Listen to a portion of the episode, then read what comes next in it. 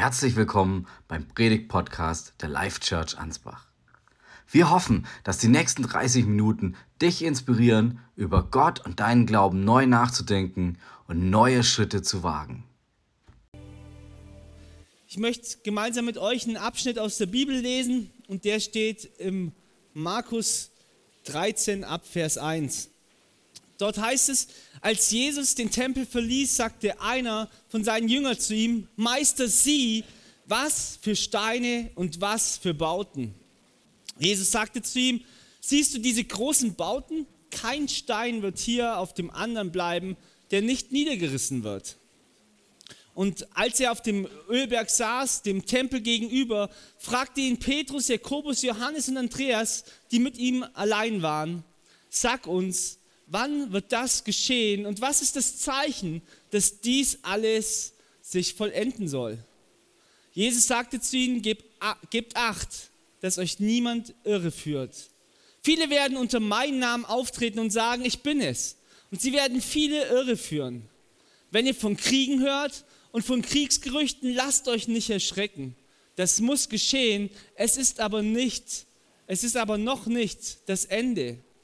Denn Volk wird sich gegen Volk und Reich gegen Reich erheben und an vielen Orten wird es Erdbeben und Hungersnöte geben. Doch das ist erst der Anfang der Wehen. Ihr aber gebt Acht auf euch selbst. Man wird euch um meinetwillen an die Gerichte ausliefern, in den Synagogen misshandeln und vor Statthaltern und Könige stellen, ihnen zum Zeugnis. Allen Völkern muss zuerst das Evangelium verkündet werden. Und wenn man euch abführt und ausliefert, macht euch nicht im Voraus Sorgen, was ihr reden sollt, sondern was euch in jener Stunde eingegeben wird, das sagt. Denn nicht ihr werdet dann reden, sondern der Heilige Geist. Brüder werden einander dem Tod ausliefern und Väter ihre Kinder und die Kinder werden sich gegen ihre Eltern auflehnen und sie in den Tod schicken. Und ihr werdet um meines Namens willen von allen gehasst werden. Wer aber bis zum Ende standhaft bleibt, der wird gerettet werden. Ich weiß, das ist heute harter Tobak.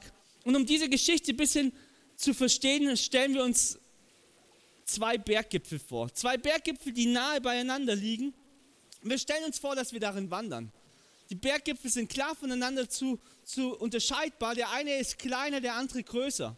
Doch je nach Perspektive, je nachdem, wo man gerade sieht, kann es vorkommen, dass der größere Berggipfel den kleineren nahezu verschluckt.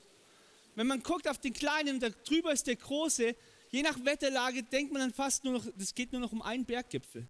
Und genau das, was hier passiert ist, wir reden eigentlich von zwei Berggipfeln. Es gibt diesen kleinen Gipfel, da redet Jesus davon, dass Jerusalem, die damalige Hauptstadt in Israel, dass sie untergehen wird. Und es gibt diesen zweiten großen Berggipfel, wo er sagt, es gibt Zeichen, da reden wir von dem Ende des Zeitalters. Da reden wir von der Wiederkunft von Jesus selbst. Und so spricht Jesus zu den Jüngern, die den Tempel bewundern. Und Jesus sagt, es wird nur vorübergehend sein. Kein Stein wird auf den anderen bleiben. Aber damit nicht genug, sondern er, er ändert die Zeitform und redet von den Zeichen, die am Ende der Zeit sein werden. Und dabei geht es um Themen, die immer wieder kommen. Kriege, Unruhen. Völker und Reiche gehen aufeinander los. Erdbeben, große Hungersnote, Christenverfolgung, sogar auch innerhalb der Familie. Mal ehrlich, über Jahrhunderte haben Christen so auf der einen Seite die Zeitung in die Hand genommen und gelesen und auf der anderen Seite die Bibel in die Hand genommen und geguckt, wo gibt es Übereinstimmungen. Und wenn sie was gefunden haben, dann haben sie gesagt, okay, das ist das Zeichen, Jesus kommt bald wieder. Das Problem ist nicht, dass die Bibel uns nicht sagt, was am Ende der Zeit geschehen wird.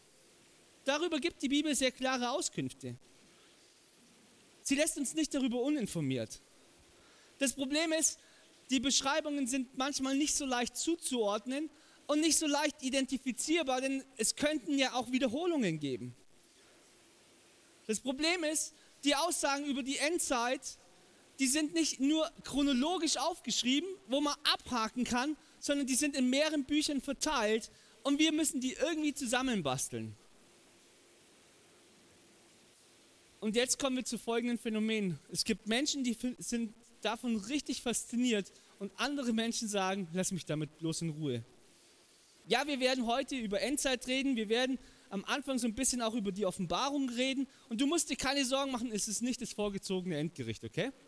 Es wird nicht einmal die Frage gestellt, ob du beim Baueinsatz schon warst und mitgeholfen hast. Keine Sorge. Aber ich möchte am Anfang einen Hinweis vorschalten. Und diesen Hinweis finden wir am Anfang und am Ende der Offenbarung. Aber bevor ich das tue, malen wir uns die Ausgangssituation vor Augen, okay? Johannes, ein Jünger von Jesus, schreibt diese Offenbarung.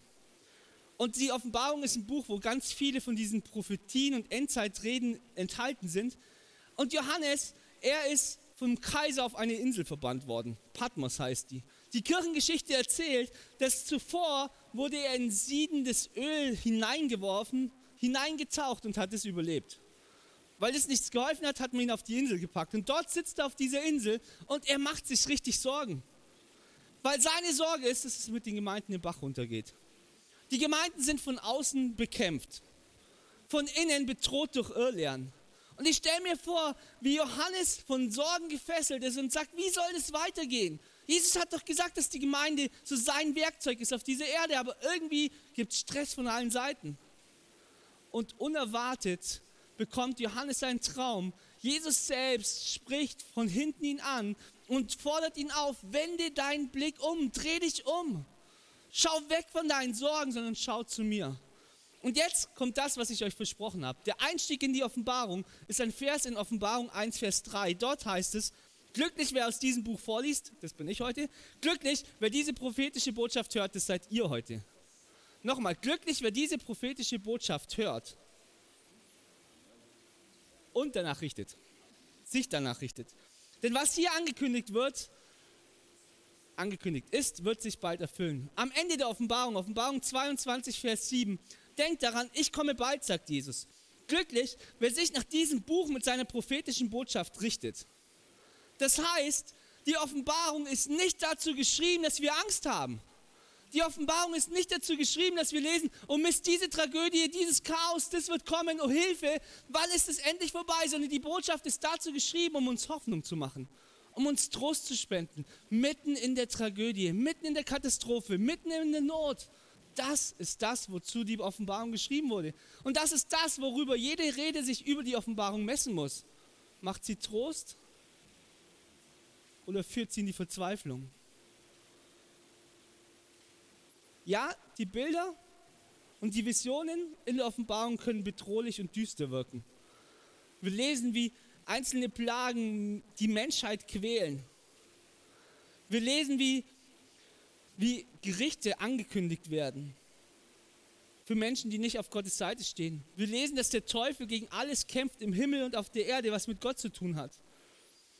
Wir lesen, dass die, die noch an Gott glauben, ermutigt werden, selbst Gefangenschaft und Todesgefahr nicht, auf, nicht aufzugeben darin.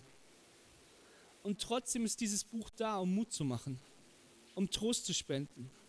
Wenn Menschen Panik bekommen, weil sie denken, jetzt erfüllt sich ein Teil der Offenbarung, dann haben sie das total missverstanden. Ich weiß nicht, nein, ich bin nicht für Kriege, aber ich bin auch nicht dafür dazu zu beten, dass es keine Kriege geben wird. Ich bin dafür, dass Gott wirkt mitten im Krieg, dass Gott bewahrt mitten im Krieg. Warum? Weil Jesus sagt, Kriege müssen geschehen, bevor er wiederkommt. Wenn es jetzt keine Kriege mehr gibt, dann wird Jesus ja nicht wiederkommen, oder? Ist vielleicht ein bisschen übertrieben und vielleicht ein bisschen radikal. Aber ich glaube, die eigentliche Frage ist, das eigentliche Ziel ist, dass die Offenbarung uns auf solche Zeiten vorbereitet und sagt, dass Gott die Dinge auch dann in Kontrolle hat, wenn es nicht danach aussieht. Und das Ziel ist nicht, die Offenbarung in die Hand zu nehmen und eine Anleitung darin zu finden, wie man Vorräte für schlechte Zeiten anlegt. Es geht auch nicht darum, seinen Keller zu einem Bunker umzubauen, sondern es geht darum zu wissen, Gott wird die Dinge immer noch in der Hand halten und behalten. Nochmals, die ersten Christen, sie hatten so sehr gehofft, dass Jesus wiederkommt, sogar zu ihren Lebzeiten. Sie warteten auf diese Wiederkunft. Sie warteten darauf, dass endlich Frieden ausbrechen wird, dass endlich gerechte Verhältnisse herrschen würden. Und stattdessen wurde ein Apostel nach dem anderen umgebracht. Die Gemeinden wurden von den jüdischen Religionsführern verfolgt, sie wurden von den römischen Herrschern zerschlagen. Das ist ihre Situation, das ist ihre Realität. Und wenn das noch nicht genug wäre, es gibt Irrlehrer, die von einer Gemeinde zur nächsten ziehen und Unwahrheiten über Jesus erzählen und die Gemeinde versuchen durcheinander zu bringen. Keine guten Aussichten, oder? Und mitten hier hinein bekommt Johannes die Botschaft, schau weg von diesem Mist und schau auf mich. Schau weg von diesen Dingen und schau auf mich. Darum geht es in der Offenbarung. Die Sorgen und Ängste, die in dieser chaotischen Welt sich in uns aufstauen können. Ja, auch heute kennen wir diese Emotionen, oder? Wenn weltweit die Katastrophen toben und immer krasser werden. Und auch uns gilt dieser Aufruf, dreh dich um und schau auf Jesus. Dreh dich um. So zielt die Prophetie der Offenbarung auf die Reaktion der Menschen. Im Buch der Offenbarung geht es um das Gericht Gottes. Aber all diese Dinge, die hier angekündigt sind, sind nur eine Vorbereitung darauf. Denn ja, die Dinge sind nicht toll, überhaupt nicht. Und doch ist das nur ein geringer Teil im Vergleich zu dem, was es bedeuten würde, eines Tages vor Jesus stehen zu müssen und nicht darauf vorbereitet zu sein.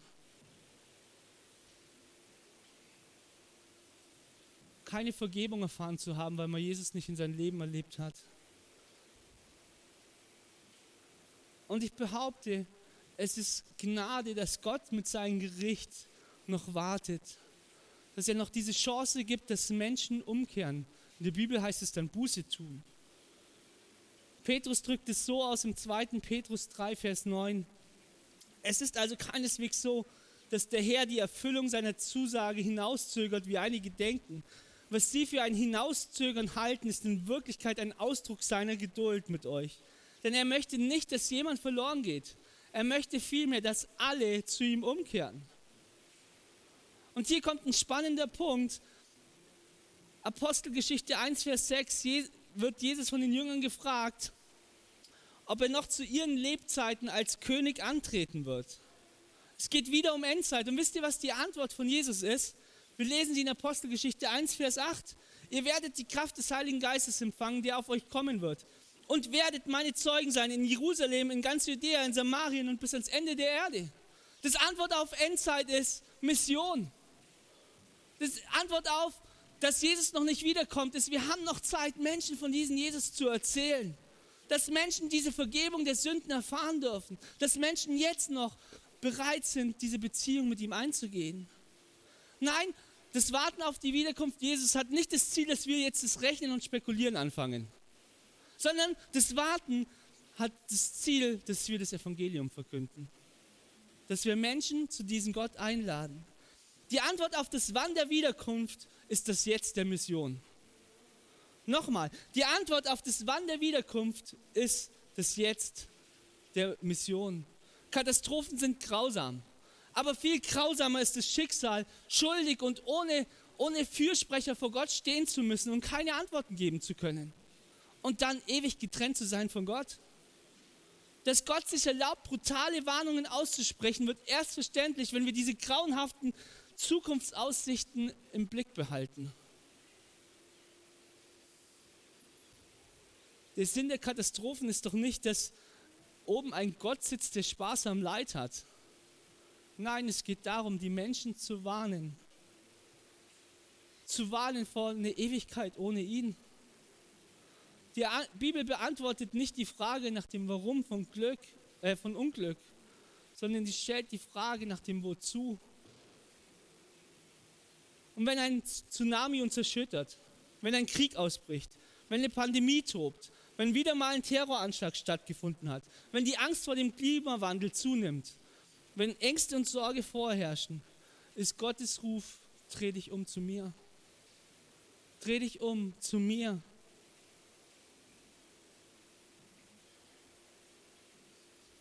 Wie schnell sind wir dabei, Gott Vorwürfe zu machen? Statt uns selbst zu fragen, bin ich vorbereitet? Wie oft lassen wir uns von Ängsten und Sorgen gefangen nehmen, statt zu sagen, Jesus, danke, dass du noch Gnade schenkst, dass Menschen noch umkehren dürfen zu dir? Lass uns zurückgehen zur Ausgangsgeschichte Markus 13. Jesus hatte angekündigt, kein Stein wird mehr beim Tempel auf dem anderen stehen bleiben. Das Jahr 70, damals floss das Blut buchstäblich durch die Straßen Jerusalems. Jerusalem wurde komplett zerstört. Und doch war das noch nicht das Ende der Welt. Es war das Ende von dem kleinen Gipfel Jerusalem. Aber das Ende der Welt steht noch aus. Und wir müssen keine Sorge haben, dass wir das verpassen. Man hört und liest und sieht ja die komischsten Sachen. Hey, wenn Jesus wiederkommen wird, wird es ein Ereignis sein, das jeder mitbekommt.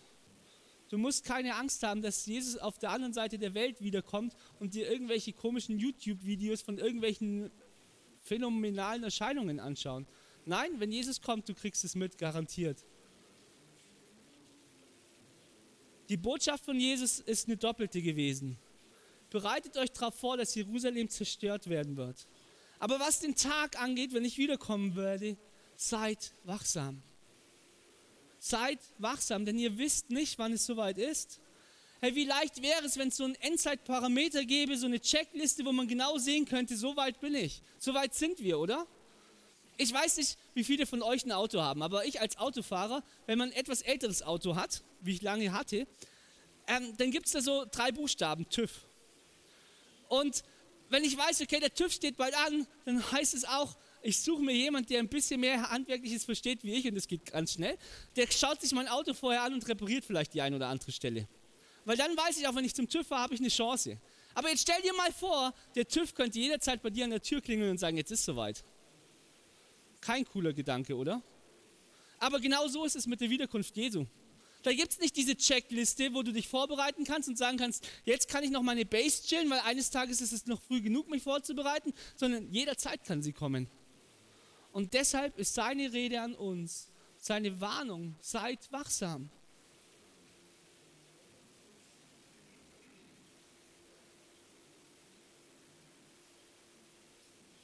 Seid wachsam. Erst diese Woche habe ich die Info bekommen, dass der Vater einer Bekannten von mir bei einer Bergtour tödlich verunglückt ist. Wisst ihr, wir haben die Vorstellung, dass der Tod so weit weg ist. Aber ich glaube, wenn das so die Spur unseres Lebens ist, die Spur des Todes läuft parallel dazu und jederzeit kann dieser Bruch kommen. Seid wachsam. Wir wissen nicht, wann es soweit ist. Ja, und vielleicht dauert es noch, bis Jesus wiederkommt. Vielleicht, aber du weißt nicht, ob du den morgigen Tag noch überleben wirst. Seid wachsam. Seid darauf vorbereitet. Wenn wir über die Endzeit reden, dann reden wir in erster Linie über die Frage, bist du bereit?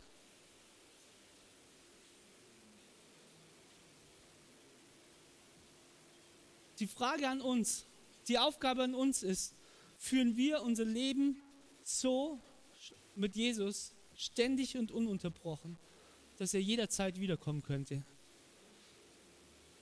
Denn ich glaube, dass die meisten von uns am Ende bedauern werden, dass wir nicht wachsam waren, dass wir nicht vorbereitet waren, dass wir uns zu sehr um Sicherheit, um Bequemlichkeit, um den Genuss im Hier und Jetzt gekümmert haben und nicht vorbereitet waren. In Matthäus 25, in den ersten 13 Versen wird uns ein Gleichnis erzählt von zehn Jungfrauen, die auf den Bräutigam warten, der sich verspätet. Ich weiß, das ist ein hartes Bild, weil eigentlich verspäten sich die Frauen, äh, die Bräute meine ich natürlich, aber hier, hier verspätet sich der Bräutigam, okay? Und zehn Jungfrauen, die haben Lampen dabei und es wird Nacht. Sie schlafen ein. Und als sie aufwachen, weil der Ruf kommt, der Bräutigam kommt, gibt es fünf von diesen Jungfrauen, die merken, okay, meine Lampe flackert schon. Es gibt andere fünf, die haben noch Ersatzöl mitgenommen. Jetzt könnt ihr es euch vorstellen, die einen, die kein Ersatzöl haben, wollen natürlich das Öl von den anderen und die sagen, nee, nee, wir wissen nicht, wie lange es sich noch hinzieht. Am Schluss reicht das Öl weder für euch noch für uns. Sorry, ihr müsst in die Stadt gehen und euch eins kaufen. So, die fünf ziehen los, Öl kaufen, die anderen fünf sind darauf vorbereitet, als Jesus kommt. Als die fünf zurückkommen, die das Öl gekauft haben, wo auch immer die das in der Nacht herbekommen haben, aber als die zurückkommen, kommen sie zur Feier, klopfen an und der Bräutigam kommt hin und sagt, ich kenne euch nicht ich kenne euch nicht. Geschwister, wir wissen nicht, wann Jesus kommt. Wir können es nicht genau sagen. Aber was ich dir wünsche, ist, dass du einer derjenigen bist, die das Öl dabei haben und vorbereitet sind. Die Ankunft des Menschensohns, die Ankunft von Jesus ist zeitlich ungewiss, aber sie ist dennoch nicht fern und sie trifft mit absoluter Sicherheit ein. Der Text warnt uns vor aufkommender Müdigkeit von Gleichgültigkeit.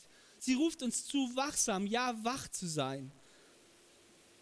Sie ruft uns zu, bereit zu sein, dem Bräutigam entgegenzugehen.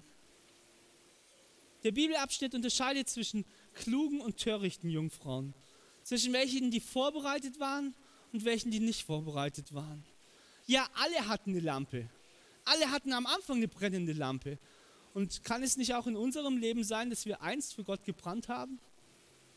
Dass wir einen guten Anfang hatten, dass uns Bibellesen Spaß gemacht hat, dass wir gebetet haben, dass wir vielleicht sogar Heilungen erlebt haben, all diese Dinge.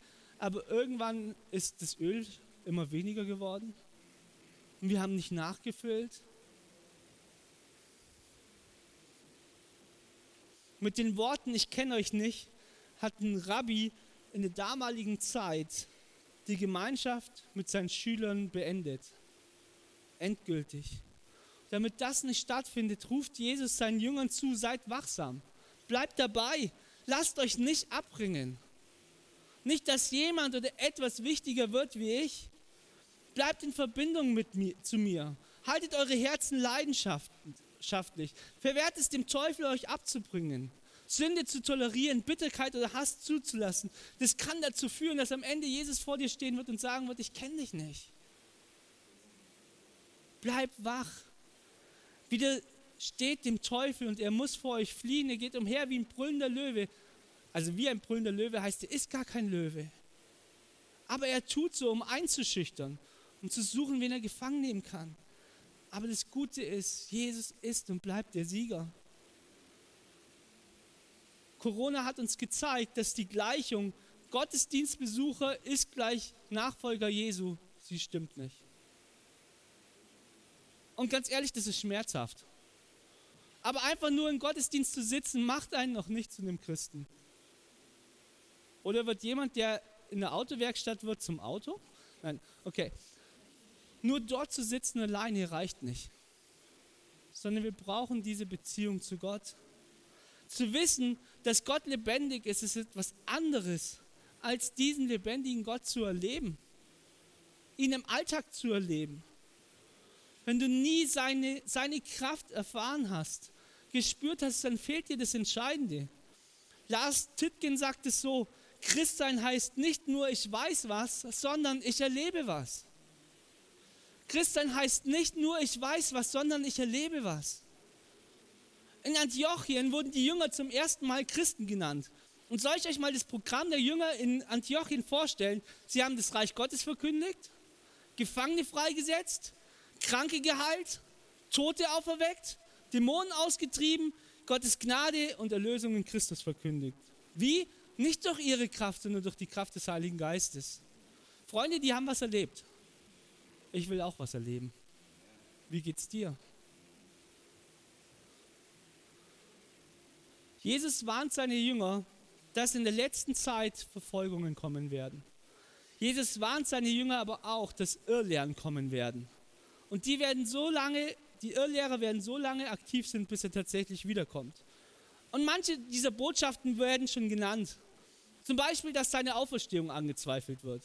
Oder dass Menschen berechnen werden, wann er wiederkommt.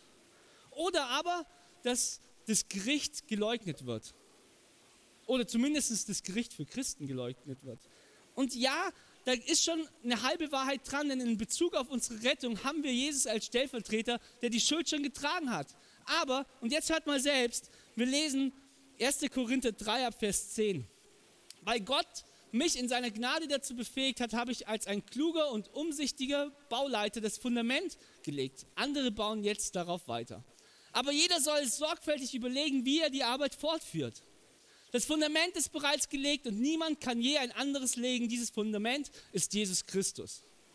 Wie nun aber jemand darauf weiterbaut, ob mit Gold, Silber, Edelstein, Holz, Schilfrohr oder Stroh, das wird nicht verborgen bleiben. Der Tag des Gerichts wird bei jedem ans Licht bringen, welches Material er verwendet hat. Denn im Feuer des Gerichts wird das Werk jedes Einzelnen auf seine Qualität geprüft werden. Wenn das, was jemand auf dem Fundament aufgebaut hat, die Feuerpro Feuerprobe besteht, wird Gott ihn belohnen. Wenn es jedoch verbrennt, wird er seinen Lohn verlieren. Er selbst wird zwar gerettet werden, aber nur wie einer, der im letzten Augenblick aus dem Feuer gerissen wird. Da ist von Christen die Rede. Da ist nicht von den Menschen die Rede, die Jesus nicht kennen. Es wird geprüft werden, wie wir unser Leben gelebt haben. Ja, um unsere Rettung brauchen wir uns keine Sorgen machen. Das, den Teil hat Jesus schon übernommen. Aber wie wir vor Jesus stehen werden, ob wir vor Jesus stehen werden, komplett verkohlt, ohne Krone, ohne Schmuck, oder ob wir aufgrund unserer Werke hier auf dieser Erde bekront, geschmückt, wie auch immer vor ihm stehen werden, das wird einen Unterschied machen. Und die Frage ist, wie haben wir auf das Fundament Jesus Christus unser Leben aufgebaut?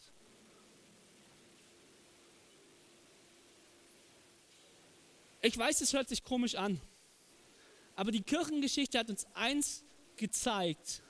Verführung ist gefährlicher als Verfolgung. Denn wo immer wir in der Kirchengeschichte gucken, auch in der Bibel fängt es schon an, wo Verfolgung ist, da bekommt die Gemeinde neue Kraft. Aber bei Verführung, dort wird ihr die Kraft genommen. Und wisst ihr, was mich so fasziniert ist? Die Bibel gibt auf die Gefahr von Irrlehre eine Antwort, ein Befehl, ein Auftrag. Und der ist in einem Wort zusammenzufassen. Wisst ihr welches? Bleibt. Bleibt. Wer aber beharrt bis ans Ende, also wer bleibt bis ans Ende, der wird selig. Oder Leute werden sagen, dass sie der Christus sind, geht nicht hinaus.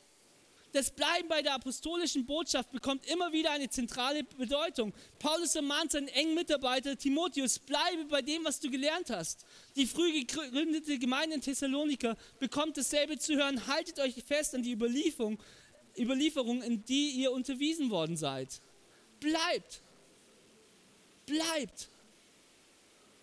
Und wie aktuell ist es jetzt angesichts der Corona-Krise? Hebräerbrief wurde verwarnt, dass einige angefangen haben, die Versammlungen zu versäumen. Wie sehr bleibt da, oder ist da dieser Ruf zu diesem bleibt? Mich haben die letzten Monate immer wieder nachdenklich und traurig gemacht. Und das, was ich euch jetzt erzähle, ist ein Bericht, den ich in einer christlichen Zeitschrift gelesen habe. Dort wurde ein bekannter Pastor von einem anderen Pastor gefragt, oder der, der sagte, es tut mir so weh. Viele kommen nicht mehr zurück in die Gemeinde. Sie bleiben jetzt im Bett und verfolgen den Gottesdienst im Pyjama. Und ja, es kann auch Zeiten geben, wo das gut ist, ne? Versteht mich da nicht falsch. Und dieser Pastor antwortete, mein lieber Bruder, diese Pandemie ist wie die Entwicklungsflüssigkeit für Fotos. Jetzt sehen wir das Bild der Gemeinde, das der Heilige Geist schon immer gesehen hat. Du hast deine Gemeinde vielleicht voll gesehen, der Heilige Geist hat sie halb leer gesehen. Denn der Heilige Geist hat gesehen, welche Menschen sind verwurzelt in ihm. Das ist hart. Aber geht es nicht genau darum? Wir haben vorhin gehört, die Gleichung Gottesdienstbesucher ist gleich Jünger, greift zu kurz. Die Frage ist nicht, sitzt du hier irgendwann in der Woche im Raum, sondern die Frage ist, bist du mit Jesus unterwegs? Und das Geniale ist, Jesus bietet es jeden Einzelnen von uns an. Jesus lädt jeden Einzelnen von uns genau dazu ein. Wir lesen sogar, er schenkt das Wollen und das Vollbringen. Die Frage ist, ob wir es wollen, dass er uns das Wollen schenkt.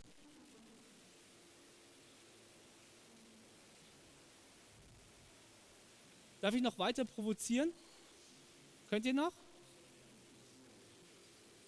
David Wilkerson schreibt, wir möchten Gottes Heilungsmacht, seinen Schutz, sein Glück, sein Reichtum. Aber wollen wir wirklich auch ihn, auch ihn allein? Früher bekannte die Gemeinde ihre Sünde, heute fordert sie ihre Rechte. Würden wir Gott dienen wollen, wenn er sich nur anbieten würde ohne Heilung, ohne Erfolg, ohne materiellen Segen, ohne Zeichen und Wunder? Wie würde es aussehen, wenn wir freudig annehmen müssten, dass unsere Güter uns weggenommen werden? Wie würde es aussehen, wenn wir anstatt bei schönem Wetter zu segeln Schiffbruch erleiden müssten? Wenn wir innerliche Angst und äußerliche Kämpfe hätten?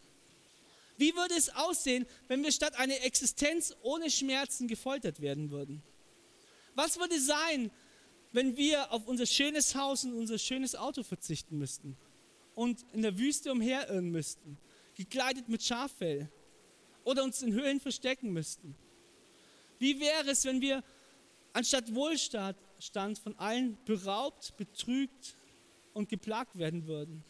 Und der einzige Vorteil, der uns bliebe, Jesus allein wäre.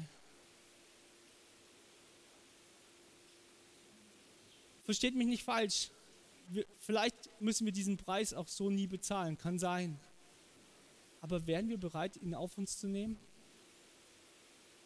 Wären wir bereit, auch in solchen Wüstenzeiten auf Gott zu vertrauen? Wir haben von zwei großen Gefahren für die Gemeinde gehört, von Verfolgung, von Irrlehre. Und ich möchte noch eine dritte nennen, Gleichgültigkeit. Und ich glaube, es macht einen Unterschied zu dieser Haltung Leidenschaft gegenüber, ich habe ja nichts dagegen. Wenn wir den Statistiken glauben, gibt es echt viele Menschen in Deutschland, die nicht an Jesus glauben. Aber wenn es einfach nur eine breite Masse bleibt, dann löst es vermutlich in den wenigsten was aus. Aber wie ist es auf einmal, wenn wir uns vorstellen, unsere eigene Mutter, unser Vater, unser bester Freund, unsere beste Freundin, die kennen Jesus nicht. Dann, wenn es persönlich wird, dann wird auf dieses, naja, ich habe ja nichts dagegen, bin halt nicht dabei, aber habe ja nichts dagegen, wird auf einmal persönlich und wir werden herausgefordert, okay, will ich mich darin investieren? Ich habe vor kurzem einen Artikel gelesen, der die Frage gestellt hat oder sich mit der Frage befasst hat, warum nach Corona so im Schnitt nur noch 50 Prozent der Leute zurück in die Gottesdienste kommen. Und vielleicht stellst du dir diese Frage auch. Ich stelle sie mir auf jeden Fall immer wieder. Und ja, mir ist bewusst, es gibt Menschen, die wurden enttäuscht. Die haben sich Gottesdienst anders vorgestellt in der Zeit oder hätten sich mehr persönliche Begleitung gewünscht. Und als Gemeindeleitung haben wir das sicherlich nicht alles richtig gemacht. Erst recht nicht in allen Augen. Es gibt Menschen, die hätten sich mehr Regeln gewünscht. Andere hätten sich viel weniger gewünscht. All das haben wir, trifft auf jede Gemeinschaft wahrscheinlich zu. Aber ich glaube, dass das nur bei den wenigsten der Grund ist, warum sie jetzt nicht mehr kommen. Sondern ich habe eine andere These. Und diese These ist ganz einfach. Gleichgültigkeit. Während Corona wurde so die ein oder andere Lebensgewohnheit von uns hinterfragt. Sonntags in Gottesdienst zu kommen, zuvor überhaupt keine Frage. Auf einmal war es teilweise ja gar nicht möglich. Predigt anhören, Lobpreis anhören geht ja auch online. Und auf einmal stellt man fest, na ja, ist ja möglich. Ja, ich weiß, nicht jedermanns Sache. Aber kann es sein, dass Gleichgültigkeit einfach bedeutet, es ist nicht mehr so wichtig? So eine Person würde nicht sagen, ich bin aus der Gemeinde gegangen. Sie ist halt einfach nur nicht hier. Aber wisst ihr, hier macht es einen Unterschied aus, wie viele da sind. Denn je mehr brennende Kohlen beieinander sind, desto größer kann das Feuer werden, das daraus entsteht. Wenn die brennenden Kohlen weit verbreitet sind, ja, geht auch, aber das Feuer wird halt eher ausgehen wie entfacht werden.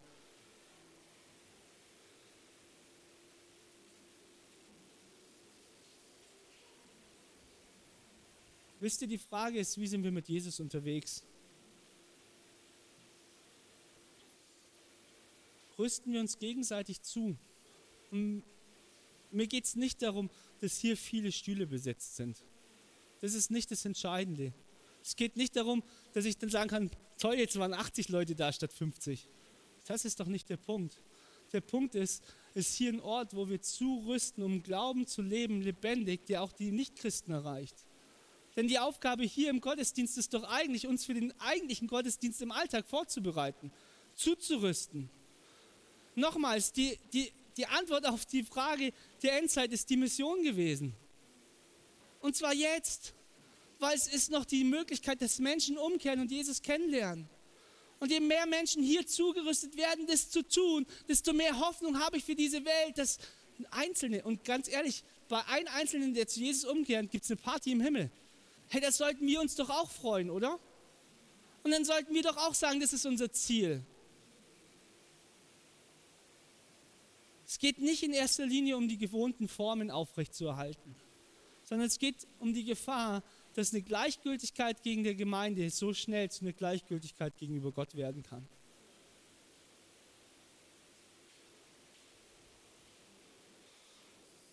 Jesus, nein, das Gegenmittel von Gleichgültigkeit ist Leidenschaft. Jesu Warnung war, bleibt, habt tiefe Wurzeln. Wir wissen nicht, wann der Bräutigam kommt. Und wenn du wissen willst, wie du in deiner Beziehung zu Jesus wachsen kannst, wie du zu einem geistlichen Vater, zu einer geistlichen Mutter werden kannst, herzliche Einladung, nächsten Mittwoch, 19 Uhr hier in der Gemeinde reden wir über das Thema.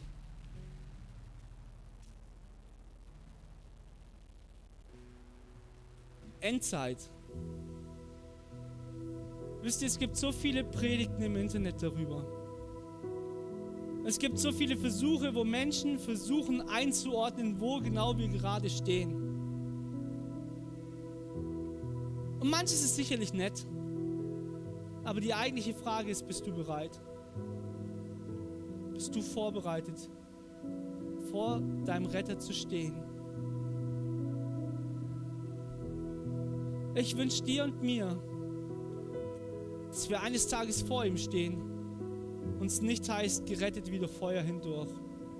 Dass es nicht heißt, gerade noch so. Dass es nicht heißt, total verkogelt vor ihm zu stehen. Und ich wünsche dir ein Festgewand. Ich wünsche dir eine Krone.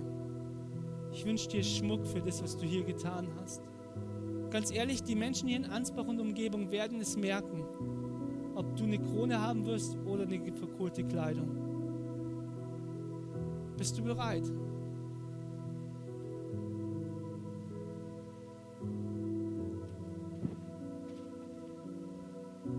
Jesus ruft uns dazu auf zu bleiben. Jesus ruft uns dazu auf, wachsam zu sein. Jesus warnt uns vor Müdigkeit und Gleichgültigkeit. Und ich möchte euch auffordern, euch selbst zu überprüfen, wo Dinge während Corona bei euch im Glaubensleben eingeschlafen sind auch wo Dinge bei mir eingeschlafen sind. Wo wir vielleicht nicht mehr so leidenschaftlich Gott nachfolgen. Wo wir vielleicht Kompromisse eingegangen sind. Wo wir vielleicht Dinge, vielleicht die, das Dienen Geistesgaben weggelegt haben. Das eingeschlafen ist. Lasst uns das Öl nachfüllen und ganz neu wieder anfangen. Denn noch ist Gnadenzeit, noch ist die Möglichkeit, dass Menschen zu diesem Jesus umkehren. Und es wird dieser Zeitpunkt kommen, wo das nicht mehr möglich ist. Aber solange diese Zeit möglich ist, sollten wir doch nicht schlafen, sondern sagen, das Beste, was wir geben können. Und nein, es geht nicht um Druck. Nein, es geht jetzt nicht darum, dass so ein frommer Katalog jetzt noch eine Aufgabe mehr bekommt, sondern es geht darum, dass sich in uns was verändert hören wir 2. Korinther 5, Vers 14. Dort heißt es, bei allem ist das, was uns antreibt, die Liebe von Christus. Wir sind nämlich überzeugt, wenn einer für alle gestorben ist, dann sind alle gestorben. Das, was uns antreibt, ist die Liebe für Christus. Nicht fromme Werke, nicht Druck, nicht ein Appell, nicht das schlechte Gewissen, sondern die Liebe für Christus. Und wenn du diese Liebe nicht mehr hast, ist heute deine Chance, ganz neu vor Jesus zu kommen und sagen, ich will zurück zur ersten Liebe. Übrigens eine Botschaft, die in der Offenbarung steht. Ich will zurück zur ersten Liebe. Ich will meine Wurzeln wieder haben. Ich will vorbereitet sein. Im Philipp-Brief heißt es, aber das Entscheidende ist, lebt so, dass es im Einklang mit dem Evangelium von Christus steht dann werdet ihr, ob ihr nun komme oder und euch besuche oder ob ich nur aus der Ferne von euch höre, einmütig zusammenstehen. Ihr werdet Seite an Seite für den Glauben kämpfen, der sich auf das Evangelium gründet. Das Ziel ist, dass wir wie ein Mann für die Ausbreitung des Evangeliums kämpfen. Dass wir einmütig für die Ausbreitung des Evangeliums kämpfen. Ich lade euch ein, aufzustehen. Ich lade euch ein, dass wir jetzt während dem nächsten Lied vor Gott kommen und ihm eine Antwort geben. Die Predigt kann jetzt einfach nur sein für dich nette Worte und ich hake sie ab. Oder aber du fragst dich, wo hat Gott mich angetippt? Und was ist mein Gebet? Was ist mein Wunsch? Wo will ich wieder hin? Geist Gottes, ich lade dich ein, dass du jetzt durch unsere Reihen gehst, dass du redest, dass du überführst, dass du anklopfst, dass wir wissen dürfen, dass du alle Dinge in deinen Händen hältst, ist so ein Geschenk. Und ja, Dinge werden geschehen, die nicht gut sind. Aber du rufst uns zu, sind wir vorbereitet. Jesus, ich möchte dich bitten, dass wir wachsam sind. Dass wir wachsam sind, wo Dinge, die nicht stimmen, über dich erzählt werden. Dass wir wachsam sind, dass du die Nummer eins in unserem Leben bist und bleibst. Dass wir wachsam sind, dass nicht Gaben einschlafen, sondern dass wir dir nachfolgen, egal was es bedeutet, Herr. Und Jesus, wirke du jetzt. Und führe uns näher an dein Herz, Herr.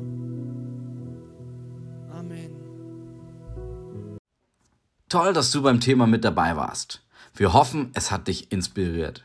Möchtest du weitere Informationen zum Thema oder zu uns als Kirche, dann geh doch einfach auf unsere Internetseite oder schreib uns eine Nachricht. Oder noch besser, komm einfach am nächsten Sonntag um 10 Uhr in der Türkenstraße 18 in Ansbach vorbei und sei live mit beim Gottesdienst. Wir würden uns freuen, dich kennenzulernen.